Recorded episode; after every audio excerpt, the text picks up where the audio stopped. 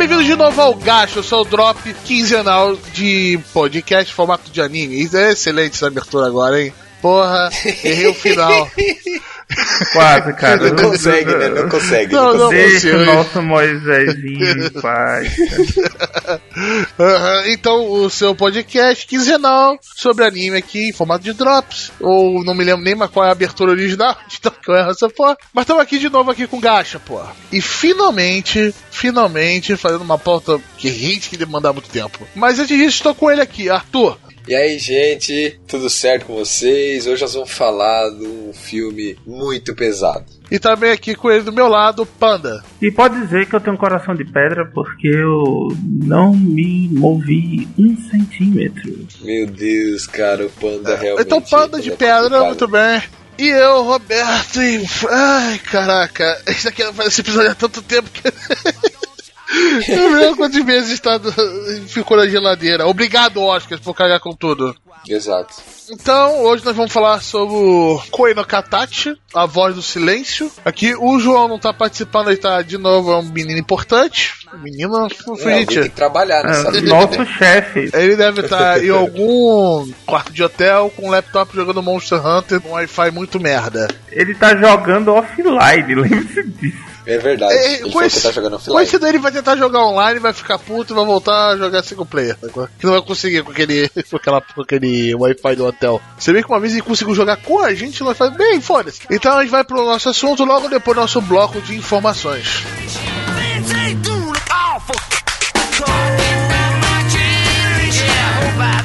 Before I get old.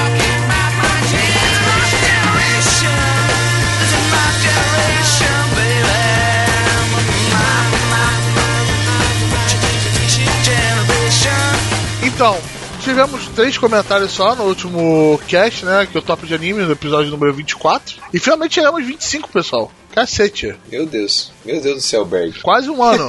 Quase um ano aí na tia. estamos chegando lá. Aham. 25 episódios. Cacete. É, é. Eu pensei que não ia, 25. não ia durar É, 10. what he said. Pensei que não ia durar 10. Mas Por- tá aí. Porra, como assim? Respeita a polícia, bicho. Que é bruto. Que isso, host? Tá duvidando da gente? Não, mas você tem que ter expectativas baixas, que aí quando se supera você fica feliz. Isso é vero, isso É. é vero. É. Não pode brincar com o monstro da expectativa. É, é, porra. Eu esperava que a gente ia ter Só fala uma coisa. muitas pessoas. Você tá falando em monstro da expectativa, só fala uma coisa: Sword Art Online e Ah, Alicization. O nome disso é monstro da expectativa. Ai, meu Deus. o pessoal no grupo do Gacha lá até fixaram a mensagem lá, ó. Sal Alicization terá 50 episódios, um ano inteirinho de sal, que delícia, cara. É isso mesmo, cara, é verdade isso. Então vamos falar sobre os nossos três comentários aqui, com já figurinhas carimbadas, né? O primeiro aqui do Emes, que foi na verdade comentário duplo, né? É. Excelente EP. O Flash Flight já era velho da época do Dragon Ball. Lembro da cena do Kuririn e do Mestre Shun zoando isso. E o que todo mundo achou que seria esse, na verdade, foi só várias sequências de Joaquim Pô. do Bleach até cansa no mangá. Ele vai piorar sendo o Capitão lá, que é médico que usa um suposto veneno que deixa o cara um super humano. E de tão super tudo fica tão lento. Desculpa, mas barata pra reaproveitar quadros no mesmo quadro. Eu não entendi esse seu, seu parágrafo, mas eu acho que entendi. Mas, eu fiquei um pouco confuso, mas acho que entendi. Que é essa Ó, Capitão gente, Médico. né? sem comentário enquanto tiver bêbado. Tenta na hora que tiver ação, porque senão não entendemos. Ah, gente. desculpa mais barata pra reaproveitar quadros do mesmo capítulo. Ok, ok, entendi isso. É, Bleach foi o rei dessa Flash Flight, em mangá principalmente, cacete. O número 3 é outro que aparece com frequência se você for abordar de forma mais crítica algumas obras. E concordo com vocês. Nem é que seja ruim, mas é a intensidade. O cara faz um favor, tipo, ajudar a levantar e é tratado como Messias, é, realmente. que é eu, só porque ele foi legal comigo. Tipo, meu Deus, você me deu uma balajuquinha, minha lealdade é sua até o final dos tempos. Obrigado. Also, gostei do post aqui, bem didático os exemplos. Sim, sim, isso é o nosso querido João. Ele botou uns exemplos muito legais aí. E esse post foi quase a nossa pauta, né? Que a gente escreveu. Exato. E a gente aprendeu bastante coisa também, escrevendo essa pauta. Acho que foi uma das pautas mais nebulosas pra mim, que eu falei, caraca, velho, o que, que eu vou pesquisar sobre essa porra, cara? Vamos lá, vamos ler sobre essa parada aqui. E foi bem legal, foi bem legal. É, Muito bem, aí o segundo comentário do Hermes, né, que aí foi respondendo assim mesmo. Lembrei de outro também, quando o protagonista toda hora é estabelecido de força. Então usa como desculpa pra que socorra porque o pai dele era pelão. Ok. Ah, isso também é aí- Bleach. É, não, mas Bleach é outro nível. Primeiro é o pai, daí depois é a mãe, cara. Bleach é outro nível de, de, de escrotidão, cara. Não dá, não. Ah. Vamos parar de falar de Bleach. Vamos parar. Não, já foi o bingo de alguém aí. Eu errando a abertura, aí falando do João Monster Hunter e Bleach. O bingo de alguém já foi completado. Aí lá, quer dizer, o cara treinou à toa. O lance é ser filho do cara certo. É, É, basicamente.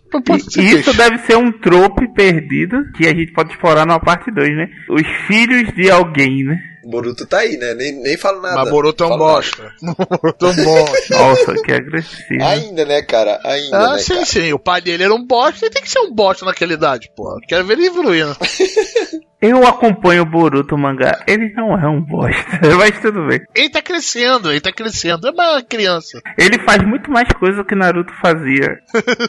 e agora o nosso próximo comentário é do nosso amigo Emerson, também conhecido como Suko Karozaki. Ele deveria só assinar Suko Karozaki, a gente já tinha falado. Outra figurinha carimbada daqui.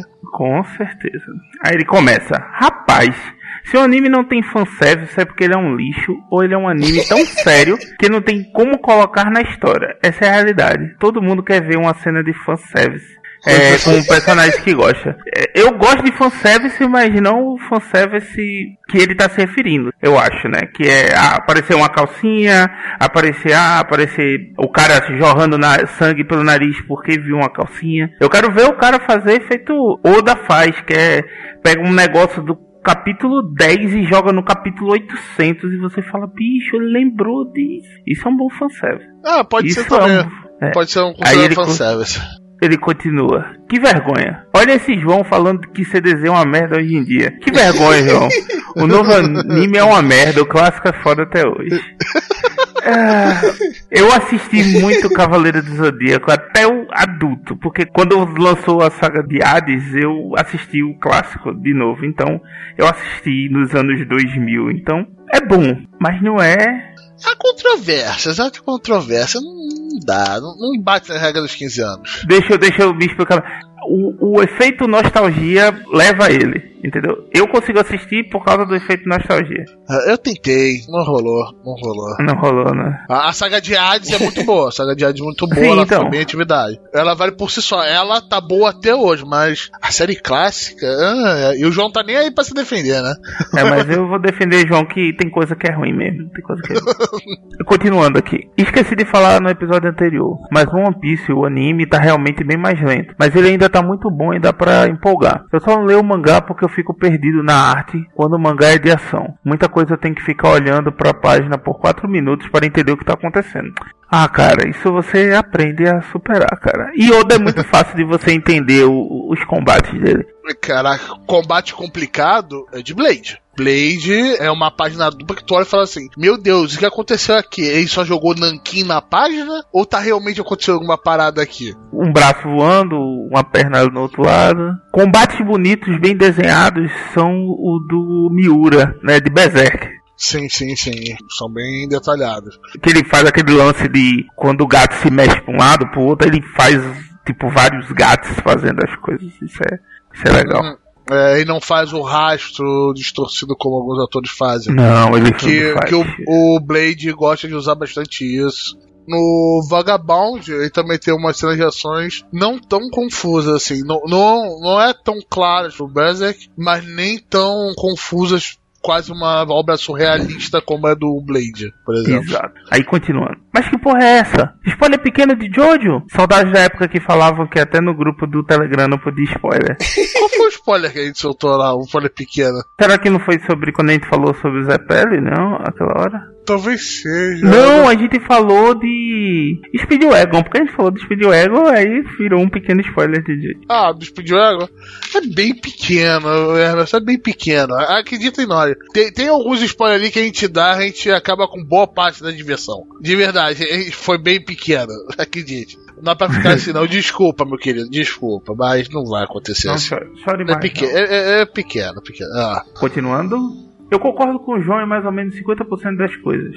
Que são as coisas que ele tá certo. E 50% que discordamos é o que ele tá errado. Tô há maior tempo na vontade de ver Jojo. Um dia eu vou pegar pra ver. Se não tiver ninguém beijando os bíceps ou fumando, eu vou ficar triste. ah Tem, tem, tem, tem. você vai ver. Ele disse que vai dar uma polemizada agora. Pequena É, polemizada. não, é porque xingar o João, tá ligado? Tá tranquilo até agora. E falar de se dizer. Deixa o próximo episódio. É, Berserk, o mangá, fica cada vez pior. Depois da Golden Age. Além de enfiar personagens inúteis que só servem 95% do tempo para livro cômico, ele vira um shonen no meio do nada. Mas ele é um shonen. Você tava lendo um seinen no meio do nada, pá, shonen. Berserk era pra ter acabado na Golden Age e abraço. Tava um mangá tão mais sóbrio e realista dentro dos padrões do mangá. É, o cara Não tava realista, cara. e fazer o que o cara faz não é normal. Uma criança ser treinada pra lutar com a espada e por isso ele sabe lutar com a espada de Não, 3 eu- metros de altura. Tá eu bom. não acho é. que é, é questão desse tipo de. essa suspensão de descrença que quer dizer. Ele, quer fa- ele tá falando mais do estilo que ele está contando. É, esse uso de vários personagens pra, simplesmente para alívio cômico e não pra aprofundar parte da história, ele provavelmente deve marcar isso como uma característica de Shonen, que é uma parada mais pra divertido que um Seinen, uma parada mais interpessoal, mais desenvolvida, mais adulta. Não sei se ele fala, tipo, ah, meu Deus, o cara tem que ser realistazão, tem que ser sóbriozão, tipo, meu Deus, eu só posso usar uma espada do meu tamanho, tipo, o Vagabond, por exemplo. Vamos usar exemplo que a gente já falou aqui. Do Vagabond ou do Blade, que é um Seinen, mas tem coisas lá que não dá pra acreditar. As próprias armas Ele, do... eu, não, eu não acho que ele é o- só porque ele é violento e assim. E, e tem, ele não chega a ser um Seinen. Mas, por exemplo, um que é Seinen, que eu sei, eu, a gente pode entrar nessa discussão depois. Mas, por exemplo, é, Hokuto no Ken. Hokuto no Ken tem personagem que é só alívio cômico. Tem, tem princesa pra ser resgatada. E é Seinen.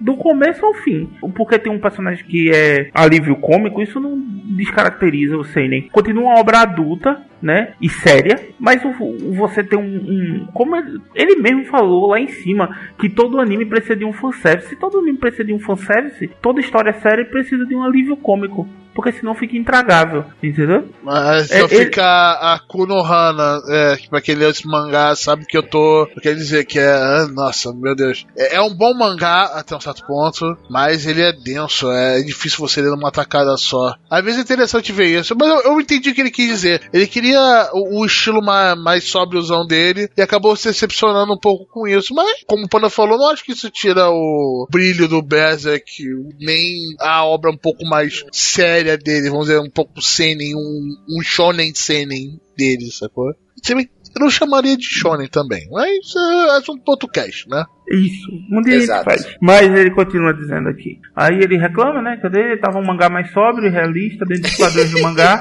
sobre essa era medieval tão interessante, certo? Demônios consumindo. Demônios são as pessoas, legais. É normal. Aí Exato, começa a aquilo é- botar alívio cômico demais. Começa a entupir o mangá de magia e tal. Tem demônios desde o começo do mangá. É, transforma o mangá num shonen onde ele precisa Calma. derrotar um- uma caralhada de negro pra chegar no dedo. Aí ele disse que não vai dar spoiler. Caso você não tenha lido o mangá, leia. E pare no arco da Golden Age. Se você viu o anime clássico, leia também, que ele é bem mais hardcore que o anime. Sim, isso é verdade. Nosso amigo Anthony pode ficar com o anime até dar uma crescida. Coitado. É, PS. porque o mangá é meio pesado Meio mesmo. pesado, pesado e meio, como a gente fala aqui na minha terra. Exato. É, é, é. O mangá de Berserker não é pra qualquer um. Velho, eu vi aquele último capítulo, eu tinha 14 anos de idade. Eu fiquei feito o urso do pica-pau, caramba.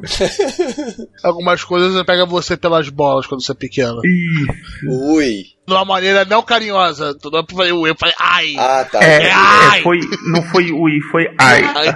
Realmente. PS, João tá jogando o Yojo Senki antes de ver. Que vergonha. O anime é foda pra caralho, um dos mais bonitos que eu já vi. Esse Ah. é o comentário da criança. Um puta comentário, né? Diga-se de passagem. Aham. Tamanho do menino. Ah, mas. That's what she said. Puta que pare. Mas o Senki é muito legal, muito legal mesmo. Eu Mas, de É, novo, tá longe de ser, tá longe de ser um dos mais bonitos que a gente já viu, mas é muito bom. é, muito muito, bom legal, mesmo. muito legal. A, a, a Loli pseudo-nazista lá do capeta e Sekai. Não sei como descrever aqui. E você cai do capiroto, isso aí. É, mas anyway, esses foram nossos comentários. Se vocês querem que a gente leia um comentário, quer falar, dar um feedback com a gente, falar que a gente falou merda, xingar o João, xingar o Pano, xingar o Arthur, me xingar, não façam isso, mas se quiserem comentar do mesmo jeito, vão lá no site. Pode, pode fazer, a gente xinga também, pode, pode fazer. Nós xinga de volta. Então vá lá no gacha.com.br e se deleite lá no ringue de comentários, que é a nossa seção de comentários. É, Manda então, cartinha pra nós.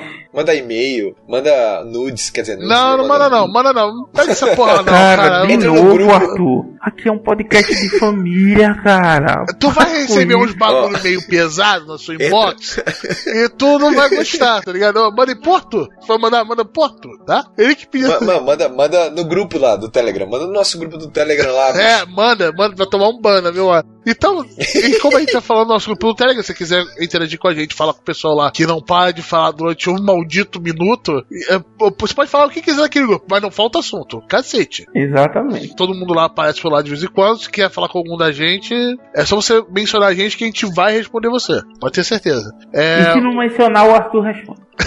Deixa comigo, deixa com o pai bola. resolvo então, o, o grupo do Telegram tá na show notes aí. Então foi isso, e agora vamos lá com o nosso conteúdo, né? Vamos lá.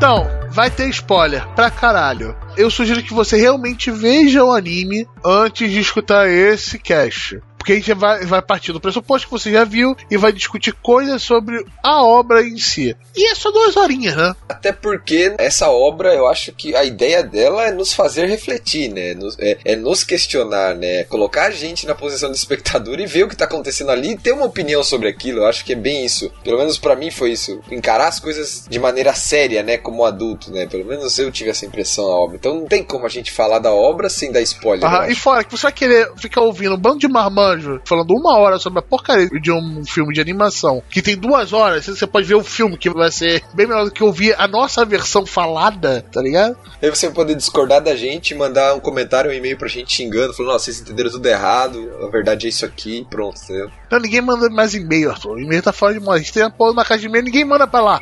Ah, tá. Beleza, entendi. Cara, mas tem esperança. A esperança é a única que morre. Então, A única que morre, não, cara. A última que. A última que morre. É a única que morre. Não... Estão matando a esperança já.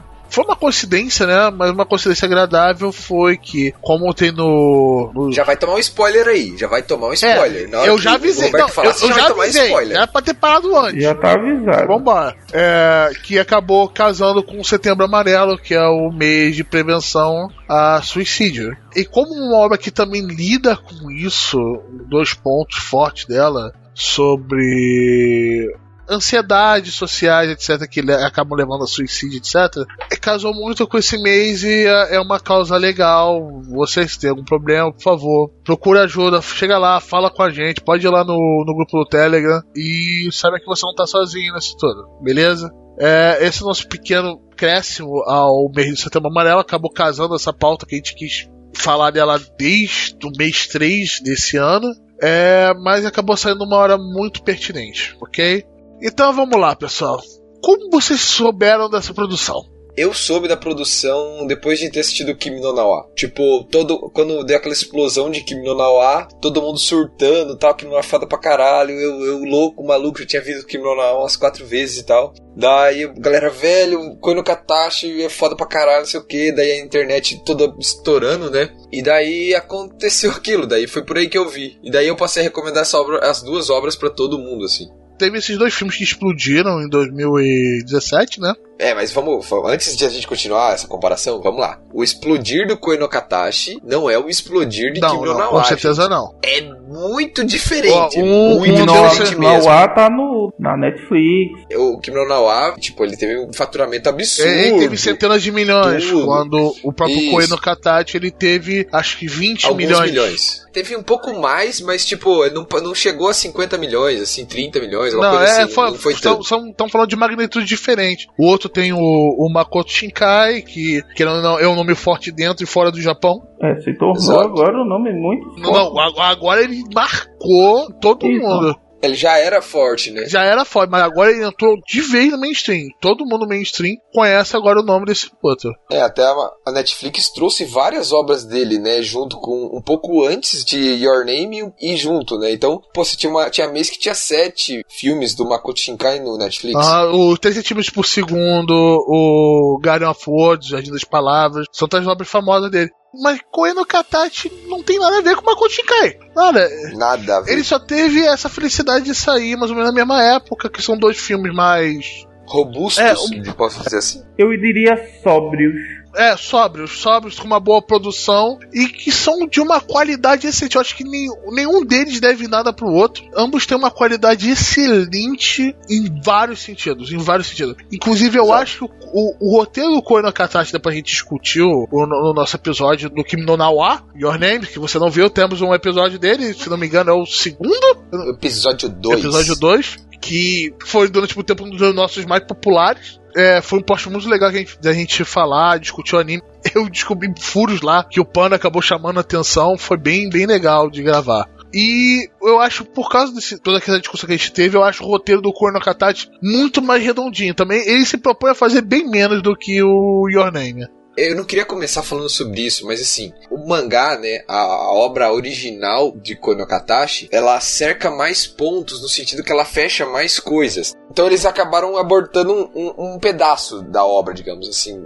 Não era bem isso que eu queria falar, mas alguma coisa Ah, assim. então, antes de a gente introduzir a obra, junto, é como eu descobri essa obra. Eu tava namorando uma garota que ela estudava Libras. Pra trabalhar com deficientes auditivos, etc. E ela me passou esse mangá, o A Voz do Silêncio. Na época que ainda estava sendo publicado no Japão. Já tem bastante tempo. E como é, é, a gente gostava de anime, ela tentou me fazer assistir One Piece. É, foi bem legal. E ela me passou esse mangá. A gente apresentava uma coisa pro outro. E quando eu vi esse mangá, eu fiquei, caraca, que bagulho mais diferente. Uma história sobre bullying com deficiência auditiva. Eu falei, caraca, ele realmente consegue fazer história de qualquer coisa. E foi muito interessante. Foi uma leitura no começo, principalmente o começo do mangá, bem pesada. Eu, eu li no computador, não estava sendo publicado aqui, estava sendo publicado ainda no Japão. E foi uma, uma surpresa naquele ano, acho que foi 2014. É, 2013 e 2014, a publicação. Eu fiquei muito, muito interessado nesse mangá. Tanto que quando saiu um capítulo novo, a gente gostava de discutir o que estava acontecendo. É, então, vamos falar da obra em si. Se você não viu, eu espero que você tenha visto, né? Que é basicamente sobre bullying, sobre deficiência auditiva e sobre se perdoar.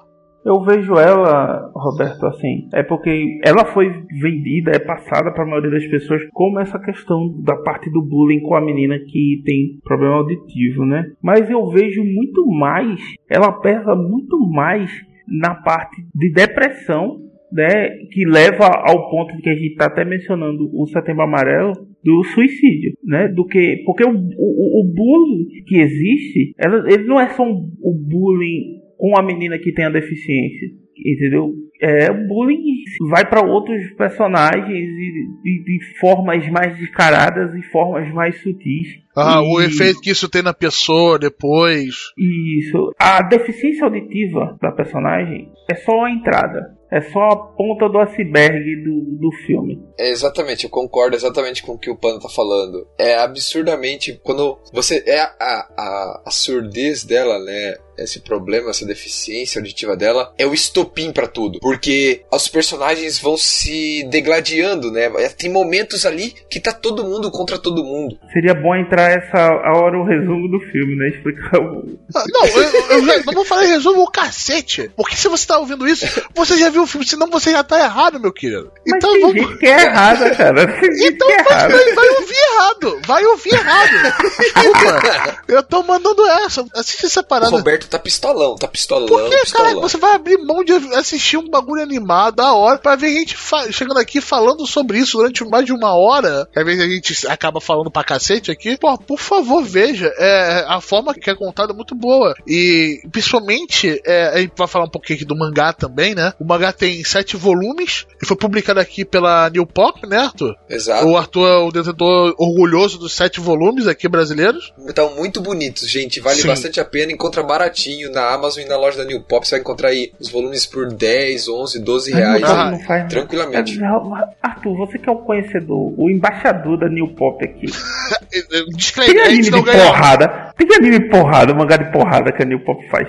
Tinha de artes marciais. Eles estão com. Acho que não é de porrada. Eles estavam com GTO só. Peraí. O GTO, GTO é porrada. GTO faz Eles referência têm- a Hokuto no Ken. Se faz referência a Hokuto no Ken, É porrada. é Ah, porrada. Definição de anime de porrada. Enquanto o Arthur procura. anime de por- É, Vamos continuar, né? disclaimer. A gente não ganha um centavo da Amazon, a gente não ganha um centavo da New Pop, tá? Só pra ficar bem claro isso aqui. A gente encomenda É uma porque a gente pena. gosta. Aham, é, a gente queria, a gente queria, New Pop, fala com nós, tá ligado? A gente distribui aqui no Light Nova, a gente fala, de, a gente fala pra você, tá ligado? Manda uma Light Nova pra mim, manda duas pro Arthur. Ele vai, ele vai falar o resto da vida pra vocês.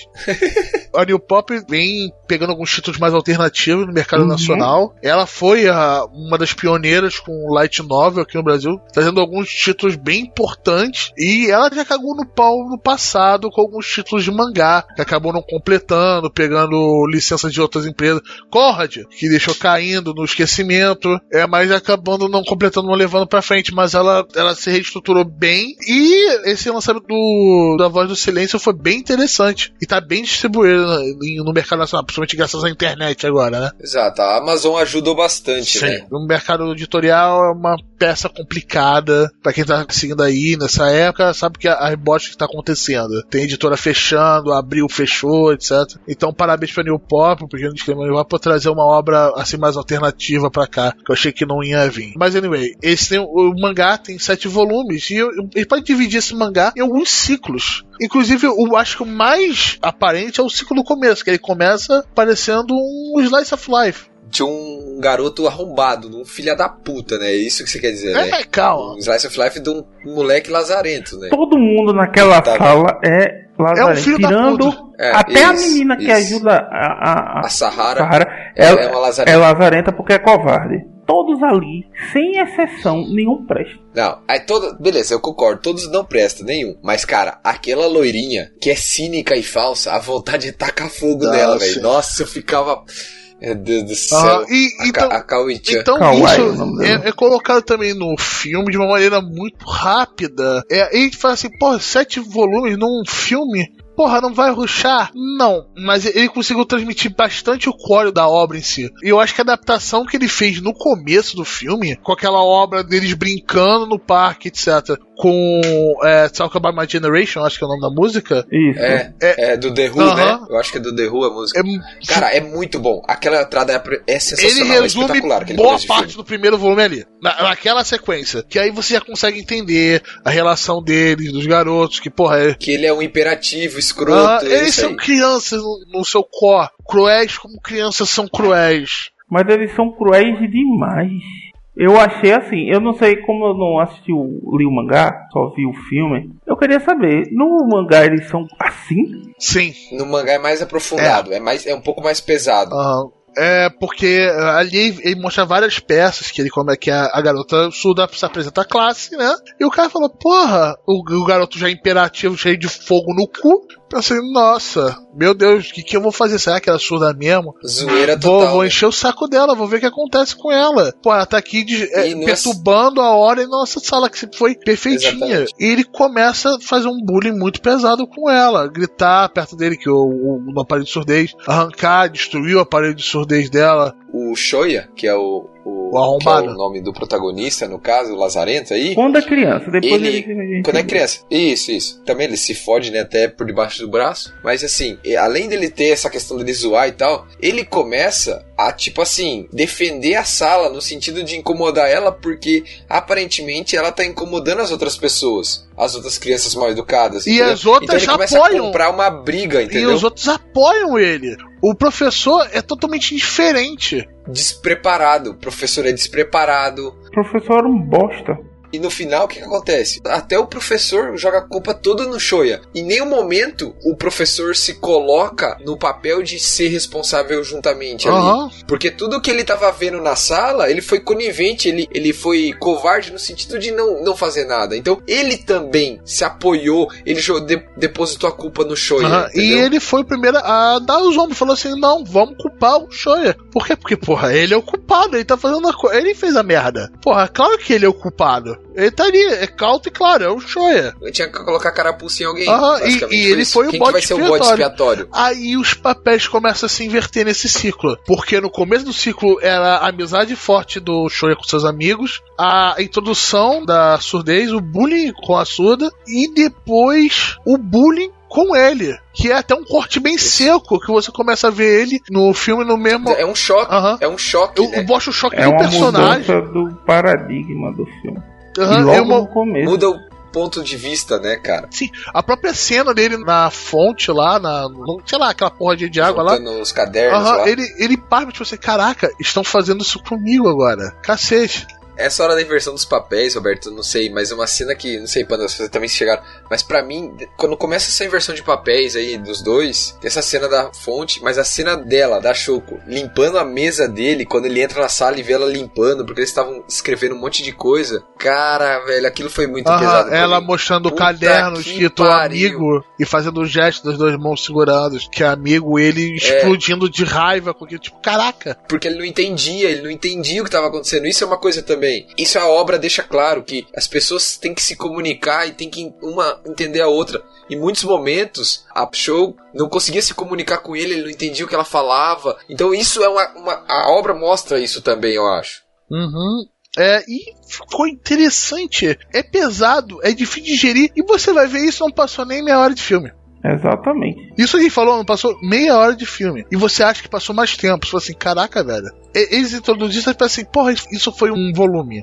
Eu acho que foi muito bem introduzido. Essa introdução foi perfeita pra uma pessoa que acompanhou bastante o mangá, principalmente no começo. É, Essa introdução ele conseguiu marcar tudo. Como era antes, a introdução, o bullying e depois a inversão. Porque ele acaba sendo excluído depois. Ele virou o cara que sofria bullying. E ele foi pro ensino médio, né? O ensino fundamental depois do ensino médio, né? E foi completamente excluído. E isso não mostra, só mostrou tipo um time-lapse. E aí você consegue encerrar o primeiro ciclo desse filme. E mostra o que aconteceu com ele, como ele se. Ah, mas isso aí está pe- tá passando um detalhe muito forte que faz a- ele marcar a vida dele. Que é quando os parentes vêm reclamar com a mãe dele, porque foi- ele foi o foi considerado culpado na cena da escola, todo mundo joga culpa dele, de destruir um aparelho aditivo dela. E esse aparelho era muito caro, então a mãe dele foi pra casa da mãe da. Foram oito aparelhos, É. É, foram oito, oito aparelhos, aparelhos. em seis É, mas-. Em cinco, cinco meses. meses. Cinco meses. E Cinco, aí isso. teve um foco nesse último agora, falou assim: não, a gente não vai deixar isso, barato. Ela sangrou, né? Ela sangrou. Ela sangrou, cara. Nós chegamos ao ponto que ela sangrou. Ah, porque, porque como a parada é presa em você, aquilo ali acaba sangrando, como foi tirado daquela maneira estúpida. Aí a mãe dele, vendo isso tudo, toma a responsabilidade e vai na casa, pede desculpa, ela volta com a orelha sangrando também. Como ela tivesse, só. Olho por olho. Aham, orelha por orelha. Tipo, meu filho fez a orelha da sua filha Exato. sangrar. Ela arrancou a- a- os brincos dela, que ela tinha brincos grandes. O brinco da orelha direita. E foi uma cena, tipo, uma cena meio sutil, assim, que ele vê de lado, não fica muito claro o que aconteceu. É, não fica. Só, vol- só volta ela com a mão sangrando assim. E ela fala: Vambora, vamos pra casa. Eu só percebi da segunda vez. O que? O sangue O- ou a orelha. Ah, sim, rasgado Isso. ali, né? Rompido, coisa. Roberto, e aí a gente tem um pouco antes dessa cena, a gente tem um paralelo que faz com o começo do filme. Lá no começo, quando o Shoya, ele junta o dinheiro pra devolver todo o dinheiro pra mãe dele e ele vai cometer suicídio. Ele rasga o calendário, é o último dia. Só que ele não comete, ele, Ele, vai vende atrás da... tudo que é dele, é um. Ele É uma forma dele Deixa o conseguir dinheiro pra ela. dinheiro. Isso, exatamente, de não deixar nada pra trás. Ah, então assim, ó, se eu devolver todo o dinheiro pra minha família e se eu morrer, vai ficar todo mundo bem, ou seja, vai estar tudo certo. É assim que eu pago a minha dívida. Então, esse momento é importante é, fazer essa conexão porque vem daí, daquele dinheiro que ele colocou lá, tudo, tudo dali. É, é- é impressionante como esses pontos amarrados deixam a, a questão muito mais a- profunda no, nesse sentido, Ah, sabe? nessa introdução De da você história. pagar suas contas, tudo, Ah, né? E ainda conta como aquilo influenciou ele no dia seguinte. Ele vivia pra pagar aquilo. E aí vem aquela utilização visual do autor, no qual ele vê o rosto de todo mundo com X, que ele tá meio que fechado na dele. Ele não quer Exatamente. interagir com os outros. Pra gente um, uma sociopatia dele. Ele assim: eu não quero letar com eu quero pagar a minha dívida. E você vê que ele foi isolado por todo mundo e ele aprendeu a conviver dessa maneira. Você não vê ele perturbado por isso. Ele aprendeu a conviver naquele meio e Na verdade, trabalhando. você É, vê ele- ele, ele se- perturbado. ele- Você vê perturbado, mas você vê ele já se acostumou com aquilo. E falou: Porra, eu vou Ele, embora. ele começou a viver num ostracismo, né? Ele começou a viver em reclusão, exclusão. Ele, ele começou, ele imaginava que as pessoas estavam falando dele, ele imaginava que ele não merecia. Depois de tudo que ele fez com a Shouko, o, o Shouko, ele acha que ele não merecia ser feliz, que ele não merecia ter amigos, que ele não merecia mais nada. E ele acabou, eu acho, também se colocando naquele ponto. Então ele não olhava as pessoas nos olhos, né? Ele não encarava mais nada. Até o barulho das pessoas conversando, ele deixou de ouvir. Isso acontece lá no final, quando ele volta a ouvir o barulho das pessoas, que tá tudo no silêncio. E cai em todos os X e o barulho volta aos ouvidos dele. Puta que pariu. Vai Não, mas segura essa cena aí. hora. Essa cena tem que ser falada no final. Essa cena é. Mas tudo bem, ele tá com todo mundo com, com o rosto com X e ele começa ao reparo dele. Porque a mãe dele fala assim: Não, você não vai se matar. Você não vai se matar, você vai seu outro jeito aí. Ele acaba correndo atrás da Choco, acaba encontrando ela, começa a fazer uma amizade com a irmã dela, né? E O namorado dela. Exato. É muito engraçado essa parte. que é o alívio cômico do- dessa parte. Ainda bem, né? Porque puta que pariu. E você vê ele começando a se abrir, ele começando a ter uma interação, tentando fazer ele se pagar por aquilo.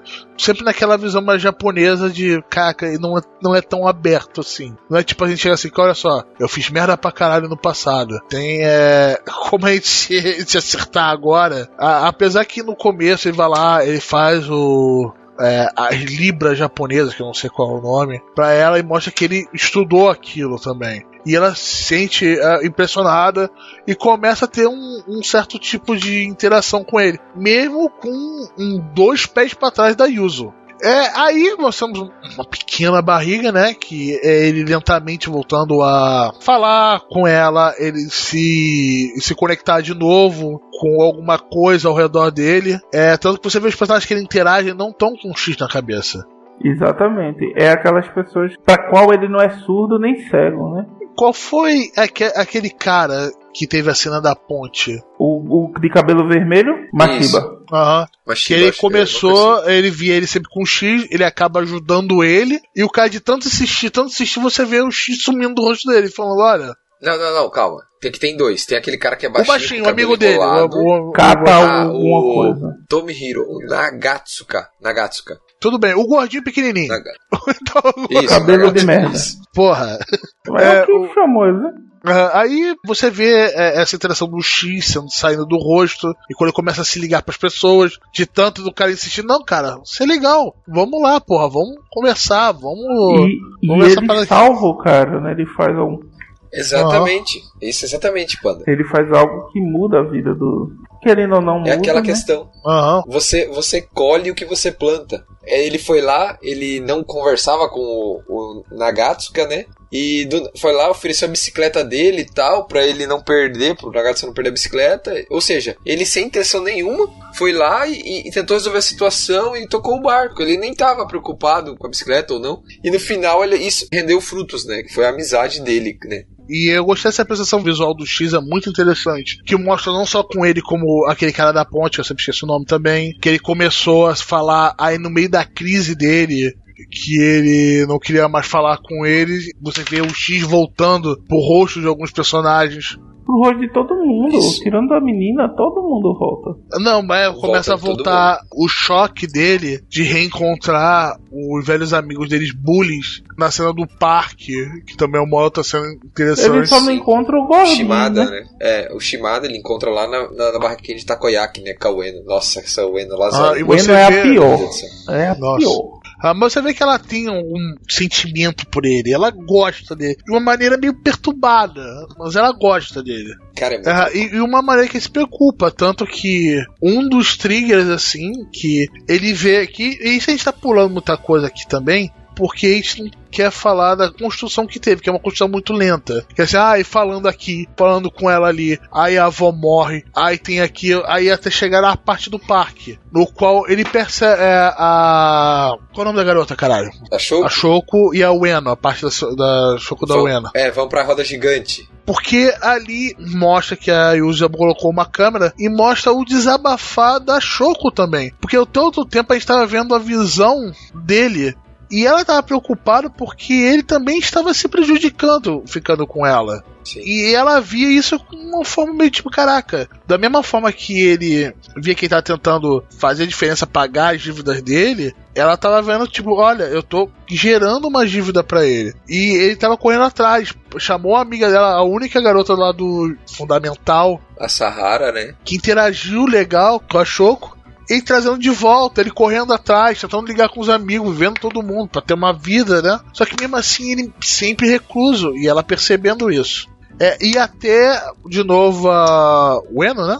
Ueno? Isso. Nesse diálogo meio forte na roda gigante, o cara fala assim: você não sabe o que você tá fazendo com a vida dele? Você não sabe como você arruinou a vida dele, que você chegar, ele começou a fazer bullying com você e isso destruiu a vida dele. É, e ela se sente culpada daquilo também. Você sempre vê um lado dele, tipo, caraca, ele é, é assim, é meio depressivo, é sempre na dele. Mas você não viu também o lado dela, que também ela era assim, depressiva na dela. Isso. Seja por causa do bullying E que se ela você sofreu. parar pra pensar, ele era o rei da sala, né? Ele era o cara Isso, que. exato. Se você. Aquele começo do. do... O fodão, ele era o fodão. As meninas já se interessavam por ele, a Ueno já ah, olhava pra ele com outros olhos, apesar dele, dele ser uma criança, sei lá, de 12 anos. Aí tava no topo da cadeia social da sua fundamental, cara. E aí a gente tem um outro despertar um outro ciclo, que é quando a gente percebe a visão da Choco. Porra, que ela também não tava legal. E isso é um pouco de um choque. Você sentiu esse choque na hora dessa Eu cena achei- da, da roda gigante? Eu, é, eu acho que eu acho que antes disso, eu acho que tipo, que nem eu falei, naquela cena da mesa, ela limpando a mesa, é, ela já tinha entendido que aquilo tudo que tava acontecendo com ele era culpa dela. Ela tava se culpando por aquilo. Uhum. Daí aquela acho que a hora que era a hora que, que aí o, Eno fala tudo aquilo pra ela, ela lembrou de tudo aquilo. Ela aquilo aflorou de novo, ela voltou a, a achar que é tudo culpa dela. Então você tem, você tem os dois, tanto a Shouko quanto o Shoya, cada um colocando a culpa em si mesmo, achando que cada um é o culpado por tudo.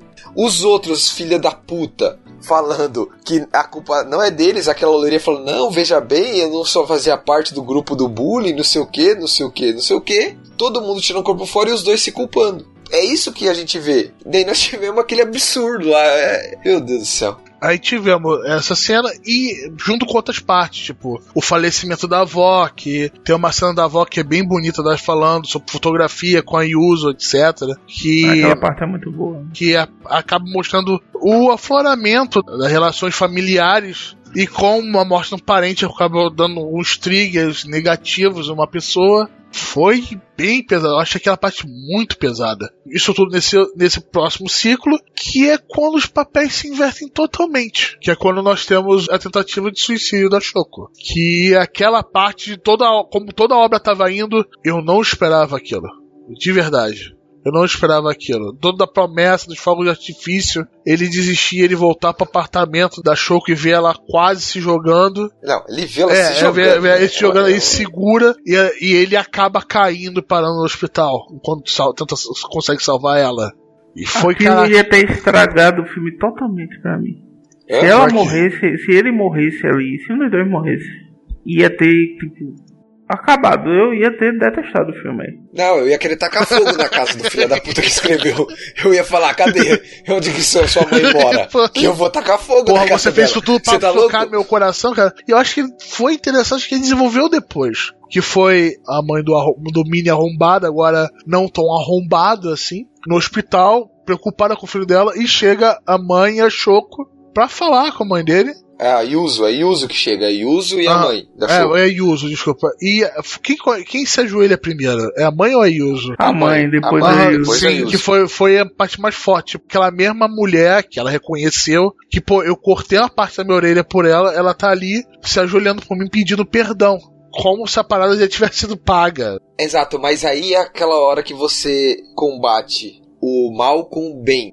Lá no começo você teve olho por olho, orelha por orelha. Ali não. Ali você tem a mãe da, do Shoya fala pra elas pararem e lá na sequência ela começa a chorar desesperada e ela ainda fala: deve ter acontecido alguma coisa, o meu filho deve ter feito algum mal pra Shoko. Ela fala isso. Então é, vejam o ponto de vista diferente. A situação diferente, por ela conhecer o filho dela, por ela saber do que ele já fez no passado, ela questionou tudo aquilo, tudo, tudo esse, é, essa- esse ato de coragem do Shoya por causa daquilo. Então ela vai ali, ela paga o mal, aquilo, aquela situação, né, aquele coisa com bem. Ela fala, calma, não é assim. Eu, eu tá, nem tá, diria tá. assim, eu Então- diria que ela não- ainda não tinha se perdoado por aquilo. Você viu que eu falei que eu acho que é, que é um anime sobre se perdoar? A Shoko não se perdoou dele ter perdido toda a vida social, ter atrapalhado a vida dele e ela ter atrapalhado a vida ao redor dela por causa da deficiência dela. O mini arrombado, por mais ser arrombado, ele não se perdoou por ele ter acabado com a vida da Shoko e isso tudo ter desgraçado um monte de vida ao redor dele, inclusive da própria mãe dele. E a mãe dele não se perdoa porque, caraca, o filho dela fez um mal enorme pro filho de outra pessoa. Falo assim, caraca, velho, eu criei isso, ele é minha responsabilidade, meu Deus. Ele fez uma coisa terrível. Então, um ciclo de alguém tentando não se perdoar, falando assim, caraca, com aquele time,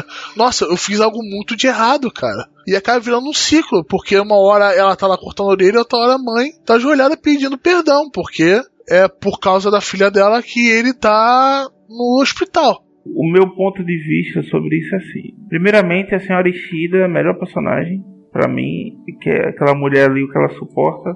Eu queria muito ver a cara da irmã dele, porque não mostra em canto Ah. nenhum. Não, não mostra. Só mostra a filha que- Ela tá de Que costa. teve com, com um brasileiro, né? brasileiro. A Maria.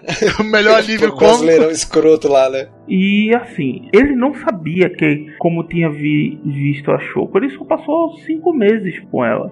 Entendeu? Ele sofria o fato de ele ter sido excluído socialmente. Entendeu? Ele encontrou, meu ponto de vista, né? Ele encontrou, quando ele reencontrou a Shoko ali no clube de Libras, ele reencontrou uma forma, e depois que ele repensou o suicídio dele, porque não foi o fato daqueles boy tá ali que fez ele mudar de ideia. Ele, poxa, essa é uma forma de eu me redimir. Eu vou consertar tudo que eu fiz errado agora. Entendeu? Por isso que ele se esforça tanto pra dar pão pra carpa. Entendeu? E depois a questão ali da doguesa e tudo mais que tem, né? Que é aquele ato de se ajoelhar. Ali é a es- expressão japonesa máxima de humildade. Tocar a É testa no aqui. chão.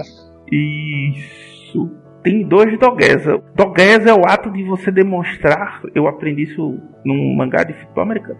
É você mos- mostrar tudo o que você pode fazer, entendeu? Pra pessoa. Tipo, seja se humilhando ou seja se pendurando de cabeça para baixo numa escada. Que tem essa mesma. Tem essa mesma. dessas duas interpretações. É, se você procurar doguesa no Wikipedia americano vai aparecer os dois. É, mas voltando ali a família mudando, né? Aquela, a, a- a mãe da Choco não tinha nada, ela cuidava da filha dela, né? Provavelmente vivia da renda de um pai que morreu, coisa parecida, que ela não trabalhava, aparentemente. É, nem- né? não mostrava ela trabalhando, não É, é irrelevante. Quando querem mostrar alguém trabalhando, eles mostram. Feito, a mãe era mostrada trabalhando, a mãe da senhora Ishida, né?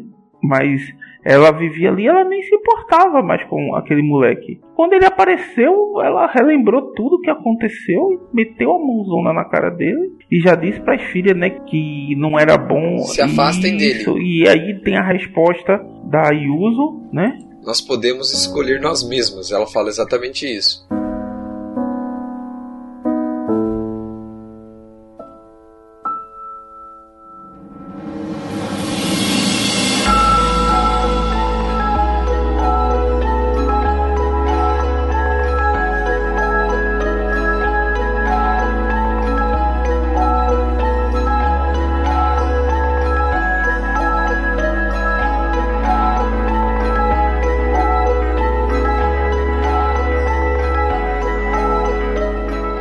Katashi, pra mim, é assim. Se a gente fosse comparar com o mangá, eu não, que- nem quero fazer muito isso aqui, porque é, é sacanagem você pensar que eles iriam querer conseguir adaptar tudo, 64 capítulos, os 7 volumes em duas horas. Daria muito bem pra ser um anime de, sei lá, 24 episódios. Eu acho que daria pra ser um anime de certeza. 24 episódios É, bem mais É, denso. seria denso, um mas eu, eu, eu acho que. Poderia ficar É, arrastado, ficaria mas arrastado. daria pra Tem, tem barriga ali muito grande, ficaria muito arrastado. Mas assim, o Gordo no Katashi do filme é perdão.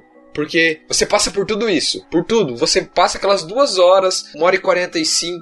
É difícil, é complicado. Mas no final, lá no- nos finalmente, quando o Shoya sai do hospital, ele encontra a Shoko quando ela gritou. Que ele, pela primeira vez, vai pedir o perdão dela. Até aquele momento, na obra toda, por mais que as pessoas estivessem se importando, se matando e tal, eu tô quase. Eu tô bem emocionado por falar isso agora. Mas assim, aquela hora foi a hora que os dois pararam de, de, de egoísmo e olharam pra pessoa à frente. A- naquele momento ali, quando o, o Shoya olha pra Shoko e pede perdão, cara, já tinha vivido tudo aquilo, ele não tinha pedido perdão pra ela, depois de tudo que ele tinha feito. Então, naquele momento, ele deixa de ser egoísta, ele passa a enxergar ela e passa a querer o perdão dela. Que não só por uma satisfação própria, mas pelo tudo, entendeu? Que nem a gente falou no começo, é, é aquela, quando ele entrega o livro pra ela, quando ele volta, né, que ele vai encontrar, reencontrar ela pela primeira vez, o que que tá escrito? Que passa as cenas, tá escrito atrás daquele livro que se eles não poderiam ser amigos, mas vai ser uma pena que eles não vão mais se ver.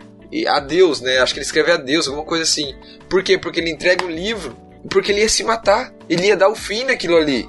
E, e- e assim, quer queira ou não, essa questão de tirar a, a vida, de a gente suicídio, quem sou eu pra criticar isso? Mas eu vejo isso como uma a saída mais covarde. Você não tá encarando nem o problema de frente. E quando ele salva ela, quando o Shoya salva ela, né, que ele pede pra Deus falar Kami-sama e tal, que ele, ele, a partir daquele momento ele vai encarar os problemas de frente que ele vai resolver as coisas, que ele vai deixar de fugir, porque na obra, até aquele ponto, todo mundo foge. Nos momentos mais decisivos, todo mundo foge. Na hora da ponte, teve a discussão, todo mundo, cada um vai para um lado, ninguém quer conversar, ninguém quer resolver. As pessoas têm medo de se machucar e fogem. Então, aquela hora quando ele se ajoelha, os dois estão ajoelhados e ele pede perdão para ela, é a hora que ele, eu acho que pra mim ele se redime, é a hora que ele entende que ele tem que se pedir perdão, mas pra ele ser perdoado, ele tem que falar, ele tem que se arrepender, ele tem E ele que tem que se perdoar do que ele fez, sabe? tem que se abrir, exato, ele, ele tem que aceitar que o que ele fez e que aquilo, ele tem que pedir perdão e ele tem que continuar vivendo com aquilo. Ele vai ter que viver o resto da vida com aquilo. Não tem jeito.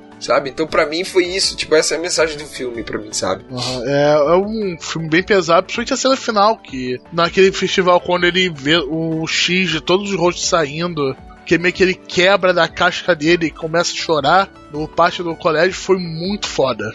Foi um puta final. Foi um puta final. Aí você percebe que como você consegue fazer uma obra densa, sem você precisar ir muito fundo em romance, e como você tratar um, um tema bem, bem pesado, com uma certa seriedade, e fazer uma excelente obra disso. Eu me diverti muito vendo Koino Katachi. Pode ser estranho falar isso, mas eu acho uma obra magnífica. E, inclusive, é uma das coisas que me deixa muito puto foi que a gente, lá, voltando à nossa história aqui interna, né? É, a gente tá pensando em fazer esse episódio mais ou menos no mês 3, que é quando ia começar a ser anunciado os Oscars, quem tava na finalíssima dos Oscars de animação. E a gente, a gente torce assim, ou, ou vai Kimi no Nawa, ou vai Koino Katachi. Acho que todo mundo aqui concorda. É, não, o Kim Jong-un não podia, né? Porque era do ano passado. Ele não podia concorrer na, em 2018. Ele foi, de, ele foi do bloco do anterior. Então ele teria que ter concorrido em 2017. É, né? né, era de 2017, ia ser rodado em 2018, mas era do bloco de 2017. Eu acho que isso é confuso, cara, tá ligado? É, os caras são um bando. É que quem concorreu, é só pra, só pra explicar, quem concorreu,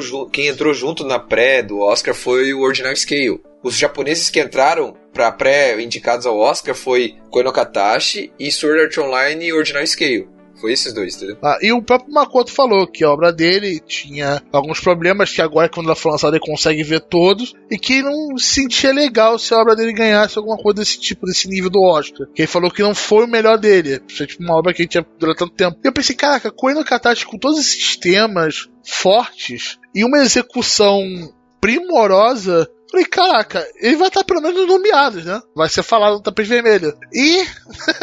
não, não, teve o Toro Ferdinando. Tá lá. naquela porra daquele Oscar do cara. Agora eu vou, vou xingar essa merda. Não xinguei essa porra antes. Eu deveria ter xingado na época, eu fiquei muito puto. Os filhos da puta me tiraram com o Enokatashi e botaram o Toro Ferdinando. Teve o Cuco, é Coco, né? Que teve um filme muito bom, mas mostra como. É assim, ah, por que esses filmes não ganharam Oscar? Porque, sem sacanagem, ninguém liga pra animação japonesa dentro de Hollywood. Então por isso que o pessoal aqui não liga pro prêmio de animação de Hollywood. Que quando ganha é Miyazaki e olhe lá. E olhe lá, é, é a vez que não tem Pixar. Que se tiver Pixar ou Dreamworks, alguma coisa do gênero, fudeu. Eu achei isso uma puta sacanagem. Não, não diria que ele te- teria que ganhar o Oscar, mas ele não tá nem no final, sendo que teve outras animações é, bem menos técnicas e bem menos densas, com outra execução que já foi feita várias vezes. Decepcionante, simplesmente decepcionante, porque eu acho que é a obra que eu mais gostei de 2017. Sem sacanagem. Entre ele e Your Name, eu gostei muito de Your Name. Mas do jeito que ele trataram, como ele me emocionou o Enokatachi, e a história que eu tenho do mangá de muito tempo, foi uma obra que eu tive muito carinho em 2017. Muito carinho. Eu, eu, eu realmente queria ver, pelo menos ela sendo representada aqui melhor no Ocidente. Felizmente, ela foi bem representada aqui, que ela caiu no gosto popular de muita gente. Tanto que provavelmente a gente é um pessoal que tá fazendo esse podcast muito atrasado. Provavelmente vocês já viram sobre Kono Katachi em muito, muitos outros lugares. Foi atrasado, mas foi melhor. Pra galera que tá interessada no mangá, o mangá tem um finalzinho mais fechado, principalmente na parte de romance, né, Roberto? Uhum. Só pode Eles contar têm- o final. têm um final pode mais- contar o final, não tem problema. Não, não, não, não, não- ah, nós estamos falando do Ok, filme. ok. do Não, filme. não, não Só tô conta o final. comentando. Se citou o mangá, vai ter que contar o final. Ah, ma- mas é, É, o mesmo o final. É, é um pouco mais fechado. É, mas é que o filme ele dá, dá indicação de que a Shoko e o Shoya vão ficar juntos, né? Você tem essa indicação, tanto que aquela hora que a Shoko vai se declarar pra ele, ela fala ski, né? Que ela fala lua e ela não consegue falar, né? É engraçado, mas é isso. No mangá não, no mangá eles ficam juntos mesmo, então é, tem um final mais fechadinho nesse sentido, sabe? O, o mangá também, ele tem um pouco mais de romance, né? Até porque ele tem mais tempo. E isso que às vezes a inserção, a adaptação em anime poderia dar mais essa, esse, esse lado pra obra. Porque no caso do mangá, é uma obra de drama com romance. Você tem mais desenvolvimento romântico, Não. mais desenvolvimento de Mas, alguns mas um personagens. movimento romântico bem suave. Sim, mas tem bem mais que no filme, é isso que eu quero dizer, Ah, Roberto. sim, tipo, sim, o filme sim. já deixa Tem bem mais- de lado porque não dá tempo. Tem mais, no- tem mais que o filme, entendi. Isso, nesse sentido. Eu não tô dizendo que vai ser o. Cara, não tô dizendo que vai ser o romance romance. Não, mas ele tem mais romance e tem um final mais fechadinho do que no filme. Nesse sentido. Mas a essência de Koeno Katashi tá ali, cara. Tá, tá tudo ali. De forma geral, o filme é uma adaptação muito gostosa do que é o anime. Tanto Porque é o que, mangá. que o mangá, exato. Tanto que no, o filme dá a sensação assim: você tá puto com, com o Shoya, você tá muito pistola. Só que como essa transição entre ele ser um arrombado, lazarento, e ele tá tentando se remediar, se recuperar e tal, se perdoar, correndo atrás de resolver as coisas, é rápida, você não odeia muito ele. No mangá, não. Como você tem mais capítulos trabalhando isso, cara, no mangá você fica puto com ele. Você quer que ele queime mesmo. assim. Cara, os, Pelo os essa primeiros ciclos são muito complicados.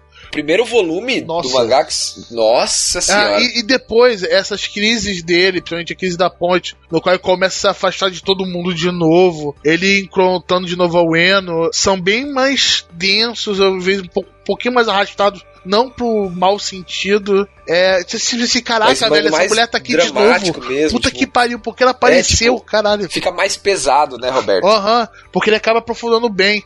Mas eu gostei muito da adaptação, foram duas horas muito bem aproveitadas, cara. Nossa senhora, lindamente.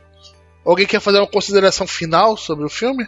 Cara, eu não sou um cara do drama, né? Aqui o cara do drama é, é Arthur, mas eu, Coração de Pedra, como eu disse, eu recomendo esse anime, entendeu? Não vá pensando que é, por favor, se você até agora não assistiu, não vá pensando que é um anime sobre a menina surda, que o pessoal disse que era até para ter ido ver para fazer o Enem.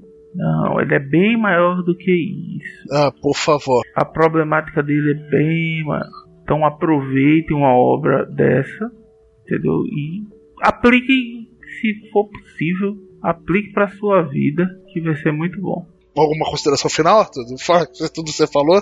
É assim, eu, eu comentei bastante, mas eu acho que se quem não viu o filme e vá ver, né? Depois ver se. Ou, ou quem viu uma vez, eu, eu recomendo realmente que nessa segunda, terceira vista, eu já vi cinco vezes o filme, então. É, mas assim, eu recomendo você prestar bastante atenção na trilha sonora do filme. Por quê? A gente sempre tava falando sobre Kim no Nawa e tal, né? Então, a gente já comentou isso no, no podcast sobre Kim no Nawa. Tem as fases e você tem a música, né, seguindo isso. O Koro Katashi, por tá, por tá, a gente tá falando de uma pessoa que tem um deficiente auditivo, ele é um filme que tem pouquíssima trilha sonora. Ela é basicamente instrumental quando tem. Porém, momentos decisivos, momentos de impacto máximo, a trilha sonora tá lá com uma força inacreditável. O final que o Roberto comentou, quando no começo, quando o Shoya entra na escola, aí ele começa a olhar pra baixo e todo mundo com aquele X no rosto, daí ele vai andando, o barulho aumenta, o ruído aumenta, as pessoas conversando aumenta e ele tampa o ouvido. Daí cessa, aí você tem um silêncio. No final é o contrário.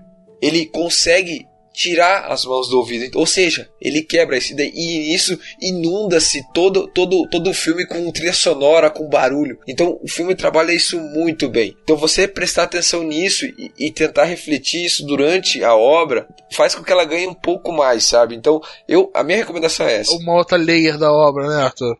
Isso, é uma coisa mais profunda. Só claro, isso vai de cada um. Eu, eu, eu posso ter achado isso, mas não quer dizer que seja isso. Às vezes é, é bom e tal, mas eu viajei Não, aqui. mas isso, é, é isso é um tópico discutido. Quando eu fui pesquisar, alguns falaram isso, falando, pô, como pessoas que acabam usando o aparelho auditivo depois têm problemas em ouvir música porque falam que é muito barulho junto, é muito som misturado, e elas acabam apreciando coisas com um barulho mais simples. Coisas bem simples. E aí falaram, ah tá, essa é ligação da, da trilha sonora. Eles falaram assim, não, acho que foi uma trilha sonora um pouco mais suave mesmo, não por causa desse sentido, ou ah, outro foi uma trilha sonora um pouquinho menos marcante, foi uma falha da direção. Tem essas visões. Eu compro a sua ideia, Arthur. Eu compro essa ideia junto que, eh, não, é uma trilha sonora bem mais suave, justamente pela enrolação, a surdez da garota. A minha consideração que foi que, eu já falei, né? É uma das minhas obras favoritas.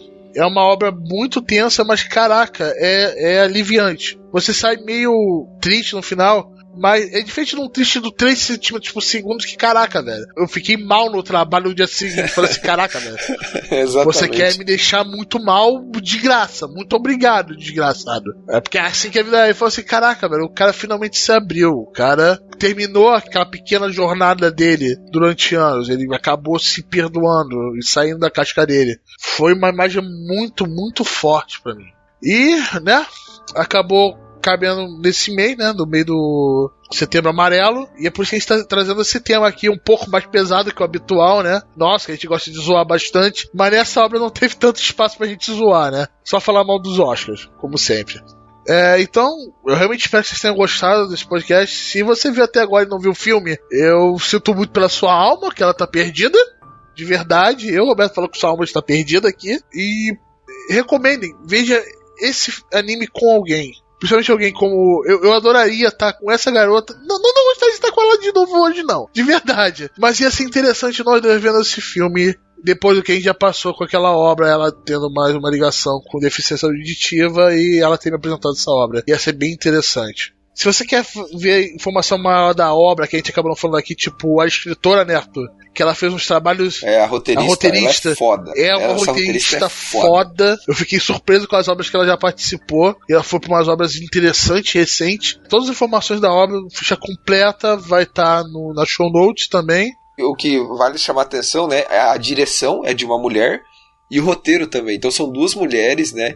E, cara, é espetacular o trabalho das duas, assim, não dá pra gente deixar de citar. É absurdamente bom, né? Aqui outro aí, aqui outro animation fazendo a gente. A gente chorar. A Kyoto mesmo, Animation, né, cara? quando você dá uma certa quantidade de dinheiro pra ela, cara, ela faz uns bagulhos que são muito a cara dela. Muito bonitinho, muito bem feitos. Meu comentário sobre as, elas, as roteiristas, é que elas saíram de obras totalmente diferentes, né? Pra- Eu não sei se a roteirista, a diretora, ela dirigiu The Greyman, o A o roteirista. Grey. A roteirista ela participou de The Greyman, que é um anime Eu bem gosto bom. do mangá, eu acompanhei o mangá por muito tempo. É, é estranho Quando você ver algumas das co- dessas coisas quando você se encontra, tipo num enorme filme de drama. E já que a gente falou da música, o cara que fez aí é o cara que trabalhou em Devilman Crybaby, cara. Então é, o cara é, é- é- o cara é audacioso. Por isso que eu falei pra vocês prestarem atenção na música. O cara é Ah, meu Deus, audacioso. meu olha, ótimo. Isso, aham.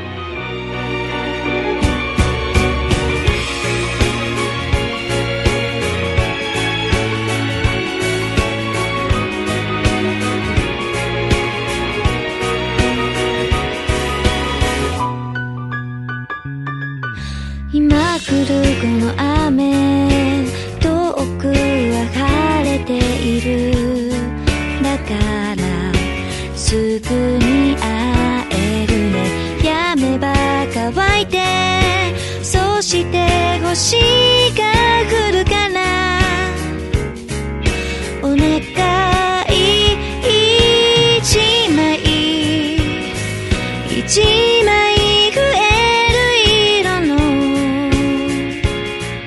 é isso, pessoal. Se você quer discutir mais sobre a obra e falar com a gente, interagir, etc., pode colar lá no nosso grupo do Telegram. Nossa, agora tá com qual nome? Gacha Bizarras Adventure, por causa do Jojo, né? Gacha Bizarre É, Esse é o padrão, o, é o nome muda às Esse é vezes, de vez em quando, né? De acordo com o que está sendo falado. Eu gostava mais quando era um estudo sobre Sekai.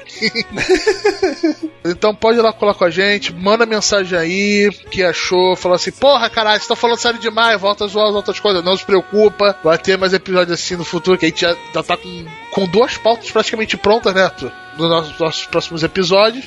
E valeu então, pessoal. E é isso aí. Tchau, tchau. Tchau, tchau. E vamos falar dos animes de porrada agora? Tá muito certo.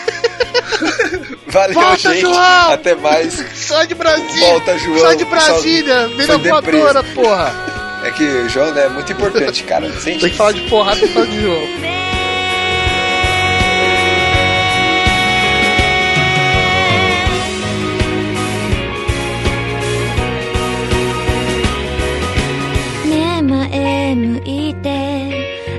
私はここにいるでしょう。